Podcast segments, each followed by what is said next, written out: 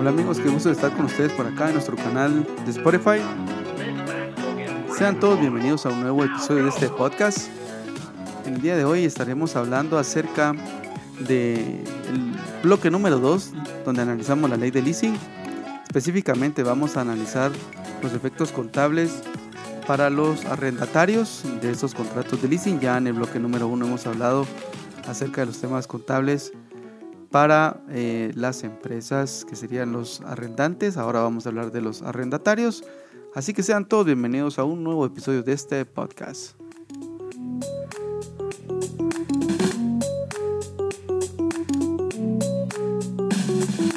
Bueno, muy bien, y para entrar de lleno ya en materia, como recordaremos, eh, el decreto 2 2021 que fue pues publicado en el diario oficial recientemente ahora en el mes de marzo, después de varios días de tenernos ahí en espera, pues nos está presentando la ley de leasing ya totalmente aprobada eh, por los órganos competentes. Eh, vamos a analizar ahora eh, qué pasa con esta ley de leasing para el caso de los arrendantes. para las personas que quieran conocer más a detalle y ver los casos prácticos de lo que vamos a conversar acá, pues pueden entrar a nuestro canal de Patreon. Ahí tenemos muchísima información, tenemos los casos prácticos con números para que los puedan ver.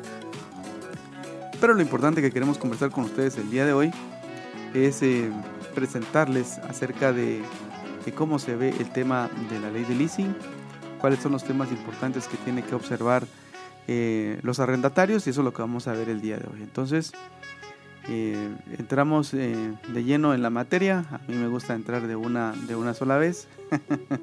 Así que para esto eh, tenemos que entender cuáles son los artículos eh, que vamos a estar analizando. Los artículos que estamos, eh, los artículos que tenemos que analizar para estos efectos, pues básicamente es el artículo 31 de la ley. Aquí lo que establece este artículo 31 es que la deducibilidad de los gastos por el valor de las cuotas de arrendamiento pactadas en el contrato y las facturas por el arrendador son gastos deducibles para el arrendatario. ¿Qué quiere decir esto?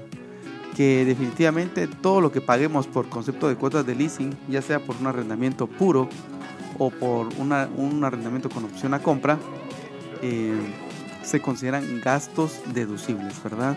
Recordemos que para las entidades que emiten las facturas, pues una porción se considera cobro de la cuenta por cobrar y otra porción ingreso en su estado de resultados, pero para las empresas que reciben las facturas todo se considera gasto deducible.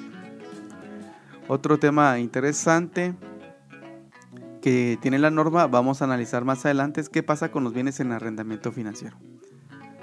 Bueno, eh, básicamente eh, lo que establece el artículo 33 es que cuando em, el arrendatario incorpore los activos en arrendamiento a su balance, los debe amortizar durante el plazo del contrato. Aquí lo interesante es que la norma permite a los arrendatarios tomar uno u otro método, o sea, o el método del gasto directo o bien el método de contabilizar como activo fijo el valor de, de los bienes, pero se deben de amortizar durante el plazo del contrato. O sea, si yo soy la persona que está teniendo el, activo con opción a compra, entonces lo debo de contabilizar y depreciarlo o amortizarlo durante el plazo del contrato. Entonces, esa es la primera consideración, la segunda consideración, perdón, y la tercera contabilización que tenemos aquí es lo que establece el artículo 34 relacionado con la opción de compra. De acuerdo con este artículo, cuando se ejecute la opción de compra se debe contabilizar el activo fijo por dicha opción y a partir de ese momento se debe aplicar las depreciaciones conforme la normativa de ISR. ¿Qué significa esto? Bueno, si yo tengo 36 cuotas porque estaba 36 meses eh, mi contrato de arrendamiento, la cuota número 36, que sería la última, pues con esa yo le daría de alta como activo fijo eh, a ese activo que tengo con opción a compra y a partir de ahí lo tendría que depreciar, ¿verdad? Entonces, si hiciéramos un ejercicio mental eh, en la opción 1 donde yo registro los gastos directos, los primeros tres años yo estaría llevando al gasto lo que estoy pagando en facturas, pero en el último año la opción de compra la capitalizo y a partir de ahí registro la depreciación de esos activos fijos, ¿verdad? Entonces lo tendría vivo otros, prácticamente otros cinco años más si fuera, por ejemplo, el caso de un vehículo, ¿verdad? Entonces, eh, esa es la consideración que queríamos compartir con ustedes respecto a este asunto. Pero ¿qué pasa en el caso de que yo tenga contabilizado todo como eh, activo fijo? En la opción donde yo registro como activo fijo las cosas, los activos, y los amortizo. Entonces, prácticamente aquí la ley lo que me pediría es que yo registre todo esto como activo fijo y en el momento que ejecute la opción de compra, que este es un artículo totalmente separado, vuelvo a registrar el activo fijo, pero por el valor de la opción de compra y a partir de ahí lo vuelvo a tener vivo otros 5 años. Entonces, eso es lo que queríamos comentar con ustedes en este primer bloque que tiene la ley de leasing. Y en el segundo bloque vamos a analizar qué es lo que establecen las NIF respecto a esta temática.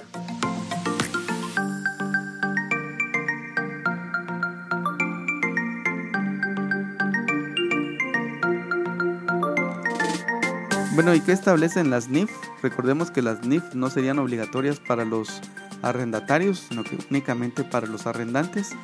Pero en caso de que yo lleve mi contabilidad de acuerdo eh, con las NIF, pues lo que piden las NIF es que como si hay un traslado de dominio o una entrega real de los bienes y yo asumiría los riesgos de ese activo fijo, entonces yo los tendría que contabilizar como activos fijos y calcularles eh, pues la vida útil, ¿verdad? No amortizarlo durante el plazo del contrato. Y entonces ahí estamos viendo ya que tenemos una diferencia abismal con lo que está estableciendo la norma para efectos fiscales y lo que estaría estableciendo la norma para efectos tributarios. Eh, entonces, estos serían los cambios importantes desde el punto de vista de las NIF para el caso de los arrendatarios. Entonces, si yo, mi contabilidad es NIF y yo soy arrendatario, entonces tendría que registrar los contratos por el valor que se establecen y seguramente solo registrar como gasto la porción que se refiere a los intereses. Entonces ahí tenemos una variación bastante, bastante grande porque por un lado yo registro el activo fijo completo, registro una cuenta por pagar cada vez que recibo las facturas de parte de los arrendantes. Una parte se iría a amortizar la cuenta por pagar y otra parte se iría como gasto por intereses del periodo fiscal. Entonces, esas son las diferencias que tenemos porque la NIF 16 establece algo totalmente distinto para el caso de los arrendamientos con opción a compra.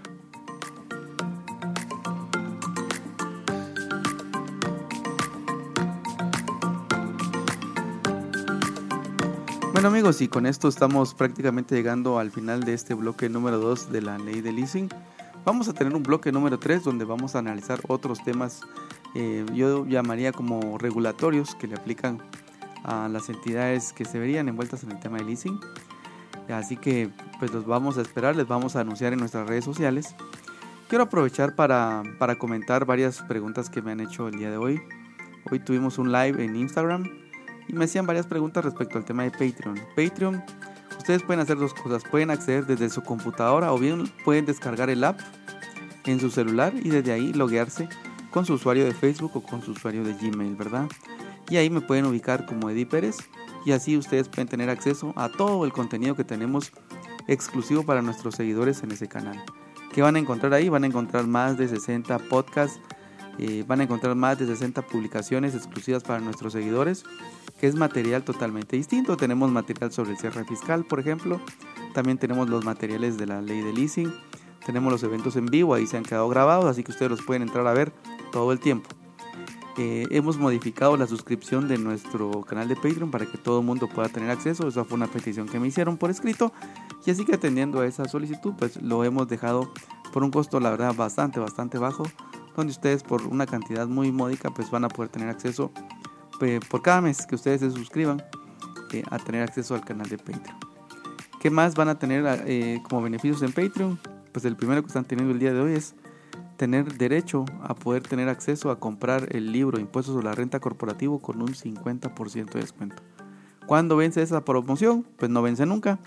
Ustedes nos pueden escribir, nos muestran el recibo, nos muestran su suscripción por correo electrónico y inmediatamente tienen derecho a ese descuento y así pues nosotros les proveemos de su libro Impuestos sobre la Renta Corporativo.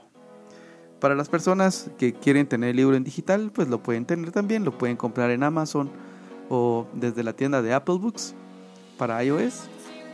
Eh, y así también tener derecho a un 50% de descuento, ¿verdad?